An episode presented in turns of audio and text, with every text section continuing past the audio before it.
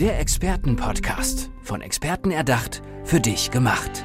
Experten aus nahezu allen Bereichen des Lebens geben wertvolle Tipps, Anregungen und ihr geheimes Know-how weiter. Präzise, klar und direkt anwendbar. Von A wie Affiliate bis Z wie Zeitmanagement. Der Expertenpodcast macht dein Leben leichter. Ja, herzlich willkommen zu einem neuen Expertenpodcast. Heute sitzt mir gegenüber der Andreas Clement. Grüß dich, Andreas. Hallo, grüße dich. Vielen Dank für die Einladung. Sehr gerne. Wir wollen in den nächsten Minuten ein bisschen über dich sprechen, äh, ein bisschen über dich erfahren, was du so machst. Erzähl unseren Hörerinnen und Hörern doch erstmal, wofür du angetreten bist, was du machst. Ja, ich äh, führe eigentlich so zwei Welten zusammen und äh, ja, ich sag mal immer der Anspruch an diese beiden Welten ist so wahnsinnig hoch und auch vor allem an den Output. Und ähm, zum einen geht es darum, ja, Märkte zu führen, sich selbst durchs Leben zu führen, Kunden zu führen, Mitarbeiter zu führen, also alles, was mit Wirtschaft zu tun hat. Und das andere ist ähm, das Thema Sport. Und äh, es ist halt äh, ein hoher Anspruch, beide Welten irgendwie miteinander zu verbinden. Ja, wie bist du darauf gekommen, äh, gerade diese beiden Welten zu nehmen? Ähm, naja, ich bin, ich komme klassisch aus der Wirtschaft. Mhm. Und ähm, von daher ist es mir immer ein großes Anliegen, dass ähm, alle Prozesse stimmen, dass Kulturen stimmen in Unternehmen. Und ähm, auf der anderen Seite bin ich halt ehemaliger Sportler, auch wenn ich äh, vielleicht genau an dem Punkt, wo man hätte Karriere machen können, ähm, es dann nicht geschafft habe. Und ähm, ich finde, man, kann, man muss so viel aus dem Sport lernen und man kann so viel aus dem Sport lernen. Und das äh, kann man sehr gut auf Teams und auf Mitarbeiterführung übertragen. Ähm, bevor wir da ein paar Beispiele äh, nennen können, äh, gehen wir nochmal äh, tiefer in deine Geschichte ein. Du kommst aus der Wirtschaft, hast du gesagt. Erzähl mal ein bisschen darüber. Ja, ich, also ich wie, wie wahrscheinlich äh, so ziemlich jeder hat, äh, ich habe in einem großen Konzern einmal äh, meine Ausbildung begonnen.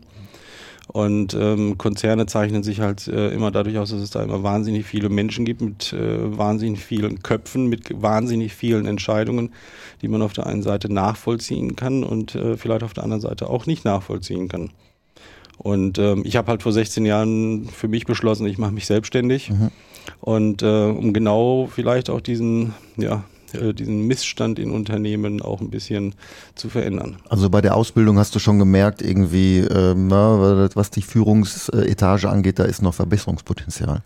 Nein, das, das ist zu weit. Ich, äh, was ich gemerkt habe, ist, ähm, dass, äh, dass ein Konzern quasi wie ein eigenes Land ist und mhm. Äh, so wird es dann auch mehr oder weniger regiert. Und ich meine es gar nicht wertschätzend oder ich meine es auch gar nicht abwertend. Mhm. Es ist einfach so, wie es ist und ähm, ich ich empfinde das immer so, dass es äh, für jeden irgendwie begreiflich sein muss, weil man halt so viel Zeit seines gesamten Lebens ja irgendwie in irgendeiner Firma sitzt. Ja, man muss wahrscheinlich ja viele Interessen äh, gegeneinander abwägen und auch unter einen Hut bringen. Das ist fast schon wie die EU. also sehr, sehr schwierig. Ja, ja. Und dann kommt der Sport dazu. Was genau. hast du da gemacht? Ähm, ich bin ehemaliger Handballer. Ah ja. Mhm. Ja, und äh, Handball zeichnet sich durch äh, wahnsinnig viel Athletik aus, durch ja. ähm, Schnelligkeit mhm. und vor allem auch durch viel Entscheidungsfreude. In einer kurzen Zeit, ne? Ja, das stimmt. Ja. Man hat ja nur ein paar Sekunden ja auch immer, um sich zu entscheiden. Ja. Also heute, heute ist es so, das Spiel dauert ja 60 Minuten mhm. und in der Regel fallen, im Schnitt fallen eigentlich so 55 bis 58 Tore pro ja, Spiel. Ja, krass. Das bedeutet, alle 60, fast alle 60 Sekunden hast du mal irgendwie ein paar Entscheidungen, äh, die auf der einen Seite oder auf der anderen Seite getroffen werden müssen. Und auch ein hartes Spiel. Ja, definitiv. Nicht so beim Fußball, da, da, da, da äh, liegen sie oft am Boden, aber beim Handball ist echt mal Körper. Ja, du hast keine, du hast keine Chance, die, wie beim Fußball, diese, diese unendlichen Rollen über das Feld genau, zu machen. Genau, da geht's gleich weiter eigentlich. Genau, ne? du musst wieder aufstehen. Und äh, das hat nicht geklappt. Du hast auch verletzungsbedingt oder irgendwie auch dann keine, keine gerade eine große Lust mehr oder wie ist das dann so ein bisschen? Nee, ähm, es war eine, äh, das war eine sehr harte Zeit. Also tatsächlich, äh, wie gesagt, ich weiß nicht, ob ich jemals es in die Nationalmannschaft geschafft hätte. Mhm. Nur ähm, ist tatsächlich eine Verletzung ähm, der ausschlaggebende Punkt gewesen wo ich zwei Jahre lang eigentlich keinen Sport mehr machen konnte. Mhm. Und es war schon ähm, eine verrückt, völlig verrückte Zeit, weil es, weil einem was gefehlt hat. Und ich habe mich auch wirklich dabei erwischt, wie ich im Bett lag im Krankenhaus und habe den Ball eigentlich immer nur noch hoch in die Luft geworfen. Mhm. Und äh, ja, also von daher, damit musste ich auch irgendwie klarkommen. Ja, und äh, auch das, äh, da kommen wir jetzt drauf, äh, auf, die, auf die Parallelen zu, zu, zur Wirtschaft irgendwie, ne? wenn man am Boden ist, da muss man auch irgendwie wieder aufstehen, mhm. wie beim Sport. Äh, wie hast du dann diese beiden, sag ich mal, die, oder äh, wie hat das angefangen, diese beiden Dinge zu verknüpfen und, und wie hast du dich da fortgebildet vielleicht ja. auch? Erzähl mal ein bisschen. Also fortgebildet äh, bedeutet für mich, dass ich wahnsinnig viel Analyse betrieben habe und wahnsinnig viel Recherche. Also mhm. ich kenne äh, aus meinem jetzigen Job oder aus meiner jetzigen Tätigkeit äh, natürlich auch sehr, sehr viele Profi- und Leistungssportler. Und ähm, ich analysiere diese Erfolgsmechanismen, die einfach zu herausragenden Leistungen und zu Erfolg führen. Und ähm, ich habe irgendwann einfach immer festgestellt, äh, Profis oder Spitzensportler oder Leistungssportler sind bessere Menschen. Mhm. Und äh, hört sich jetzt vielleicht bessere so oder erfolgreichere? Bessere, bessere sogar, okay. Bessere, oh, krass, ja. ja. Ich will es aber auch äh, an der Stelle natürlich erklären, ja. was meine ich dann tatsächlich mit besser. Natürlich sind alle Menschen äh, gut. Ähm, nur wenn es um so Punkte geht wie Einstellung, Haltung, Motivation, Ziele erreichen, Ziele überhaupt sich zu setzen, dann haben die definitiv vielen, vielen Menschen etwas voraus. Mhm. Woher kommt das? Wann wird denn das eingeimpft, sag ich mal? Ich glaube, es gibt einen ganz anderen Auslöser. Ähm, also jeden Leistungssportler, den ich spreche und äh, ich frage, warum machst du das eigentlich, was du da tust, dann ist Spaß. Mhm. Eine der ersten Antworten. Und ich möchte eigentlich gar nicht wissen, wie viele Menschen jeden Morgen in der U-Bahn sitzen, in der S-Bahn sitzen, im Auto sitzen, auf dem Weg in die Lagerhalle, ins Büro ohne tatsächlich Spaß zu haben. Ja, das stimmt.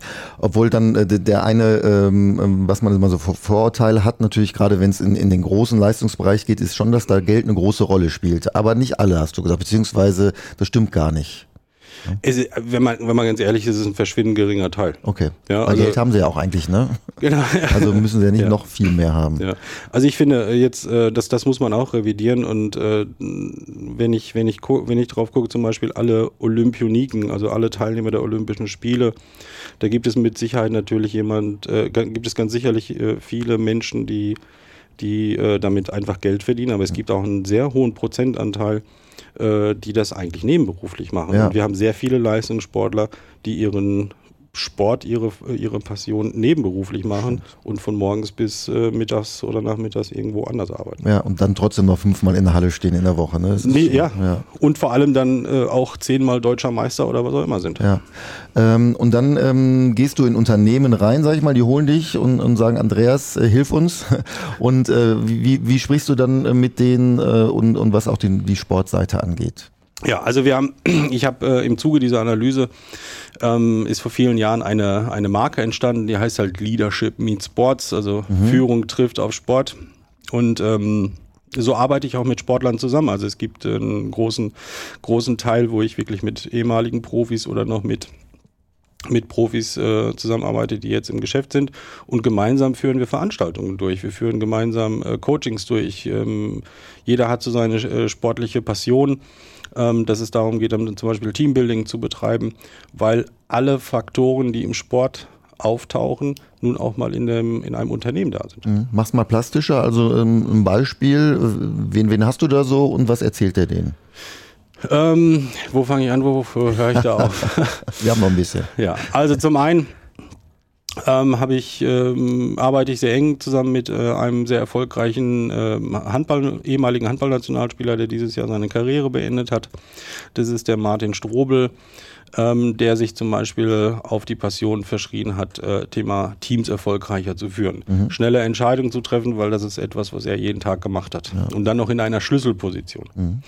Ähm, dann gibt es den Urs Meier als äh, einen der erfolgreichsten ehemaligen Fußballschiedsrichter, der sehr stark auf das Thema Entscheidung geht. Also Entscheidungen finden, also ich sag mal, wenn, wenn es einer geschafft hat, äh, Entscheidungen zu treffen, dann ist es halt irgendein Schiedsrichter. Auch unpopuläre. Auch unpopuläre, ja. ja.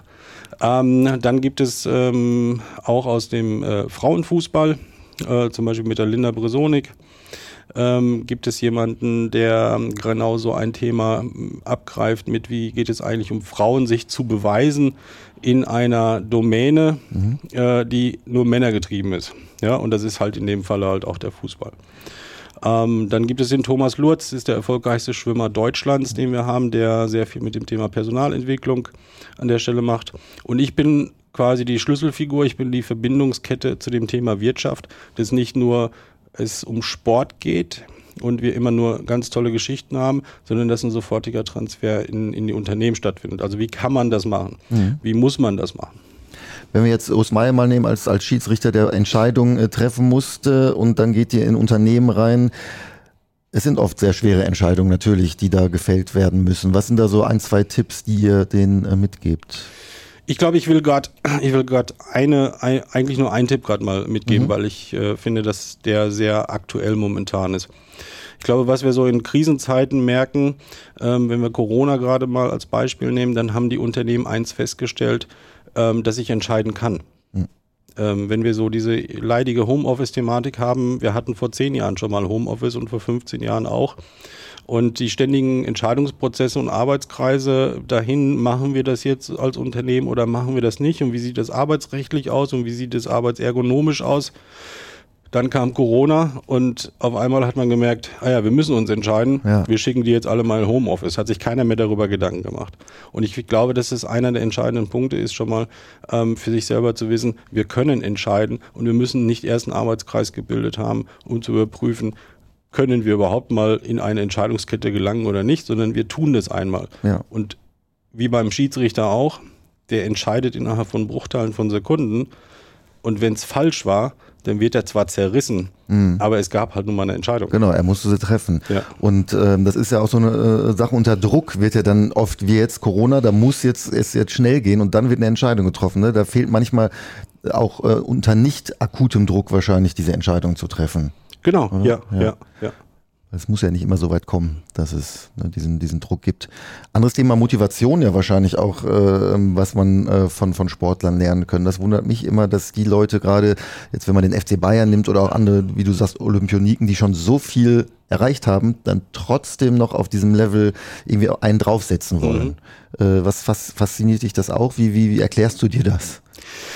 Das finde ich einen gerade der spannendsten Punkte. Ich glaube, äh, du hast jetzt gerade FC Bayern München angesprochen. Es gibt äh, mit Sicherheit sehr viele Beispiele, aber FC Bayern München ist äh, aus meiner Sicht ein sehr, sehr gutes Beispiel. Ähm, weil äh, da stimmt schon die Einstellung von vornherein. Also bevor die auch nur das erste Mal gegen den Ball getreten haben, ist schon mal klar, wir werden deutscher Meister. Mhm. Ja? Die, mit dieser Marke FC Bayern geht genau. das einher. Ne? Ja. Mhm. Und äh, das haben andere nicht. Mhm. Also Bayern München stellt sich natürlich hin und sagt, wir werden deutscher Meister. Ähm, und alle anderen sagen, ja, wir wollen nicht absteigen. Äh, wir spielen dann um einen einstelligen Tabellenplatz. Und ich bin einfach schon mal davon überzeugt, wenn ich, äh, wenn ich, wenn ich mir auch lang genug einrede, dass ich nicht absteige, äh, dann wird es dann möglicherweise auch so sein. Aber ich werde halt auch nicht nach oben kommen. Ja. Ja. Und ich verstehe das bis heute nicht, dass es tatsächlich äh, Spieler gibt oder Vereine gibt, äh, die sagen, äh, die das Ziel bewusst so tief schrauben. Auch wenn ich weiß, das ist natürlich kommunikativ immer in eine Außenwirkung hat und dann die Presse schon ja. auch einen zerreißen kann. Kann nach hinten losgehen. Ähm, aber zumindest intern mhm.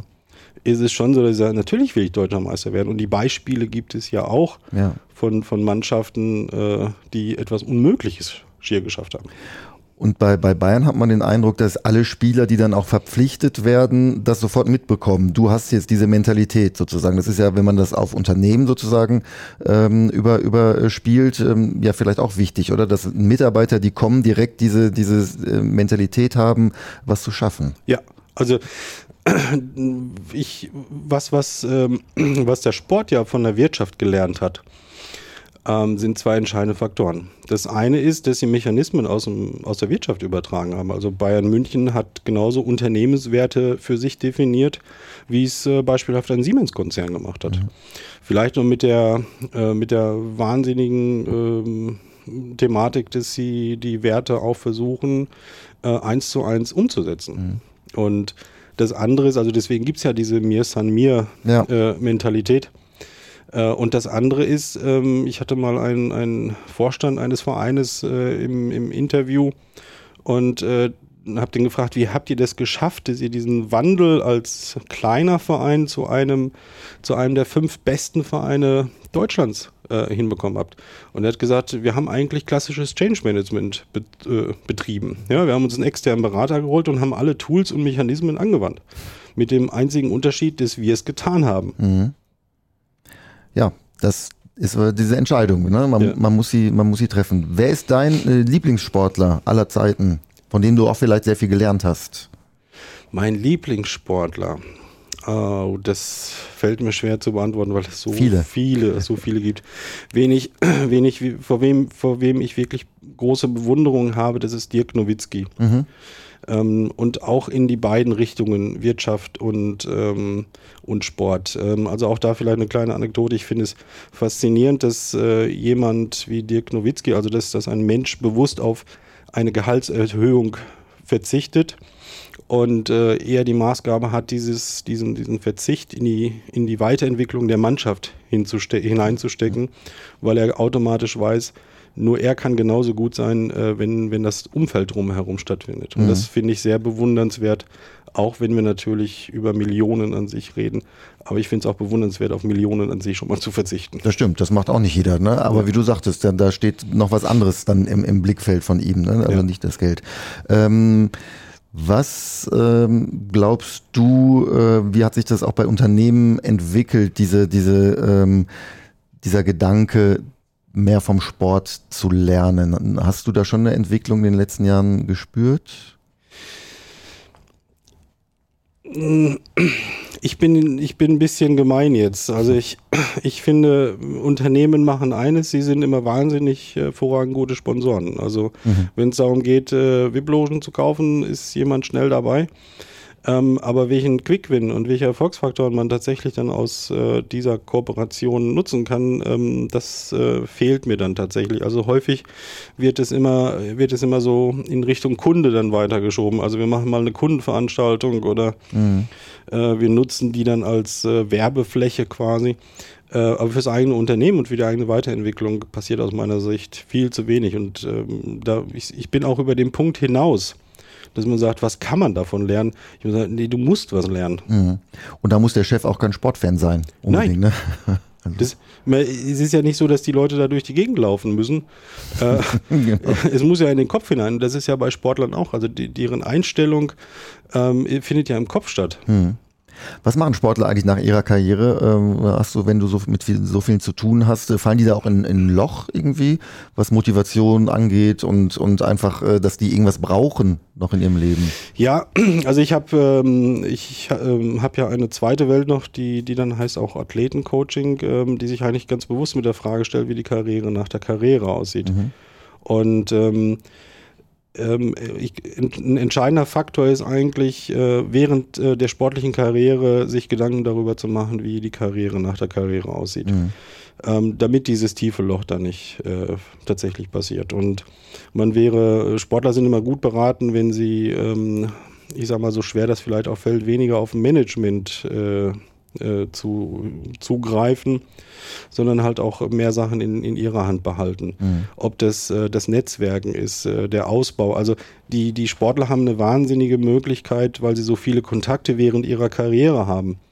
Und ähm, aus meiner Sicht müssen sie sich während ihrer Karriere Gedanken machen, um alles an der Stelle vorzubereiten. Ist wahrscheinlich schwer, ne? Weil die natürlich, wenn die jeden Tag äh, trainieren, äh, blenden die wahrscheinlich auch viele Sachen aus. So wie ich nicht an die Rente denke, denken die vielleicht auch nicht an ihre. Ja. Aber dafür bist du da. Dafür bin ich da, ja, unter anderem, ja. Andreas, vielen, vielen Dank. Ähm, wir haben noch zum Schluss äh, einige äh, Fragen in unserer Kategorie Fast Lane. Kurze Mhm. Fragen, kurze Antworten. Ähm, wen würdest du gerne mal persönlich kennenlernen? Aber der ist leider schon tot. Ich nehme Freddie Mercury. Okay, ist kein Sportler. Nein. wer ist dein Lieblingskünstler? Mein Lieblingskünstler ist Herbert Grönemeyer. Okay, der lebt noch, vielleicht kannst du den mal treffen. äh, was ist deine Buchempfehlung? Meine Buchempfehlung, ähm, äh, da muss ich jetzt ganz egoistisch sein, nehme ich mein Buch. Total, gerne. Was die Leadership meets Sports, was die Wirtschaft vom Profisport lernen muss. Und ähm, wie würdest du dein Motto beschreiben? In Veränderungsprozessen geht es um Kapieren und nicht um Kopieren. So, da denken wir jetzt mal drüber nach. Andreas Clement, vielen, vielen Dank für das äh, Gespräch. Äh, er führt Leadership und Sport zusammen. Danke dir und ja, dir noch alles Gute. Dankeschön. Mach's gut, ciao. Der Expertenpodcast. Von Experten erdacht, für dich gemacht. Wertvolle Tipps, Anregungen und ihr geheimes Know-how. Präzise, klar und direkt anwendbar. Der Expertenpodcast macht dein Leben leichter.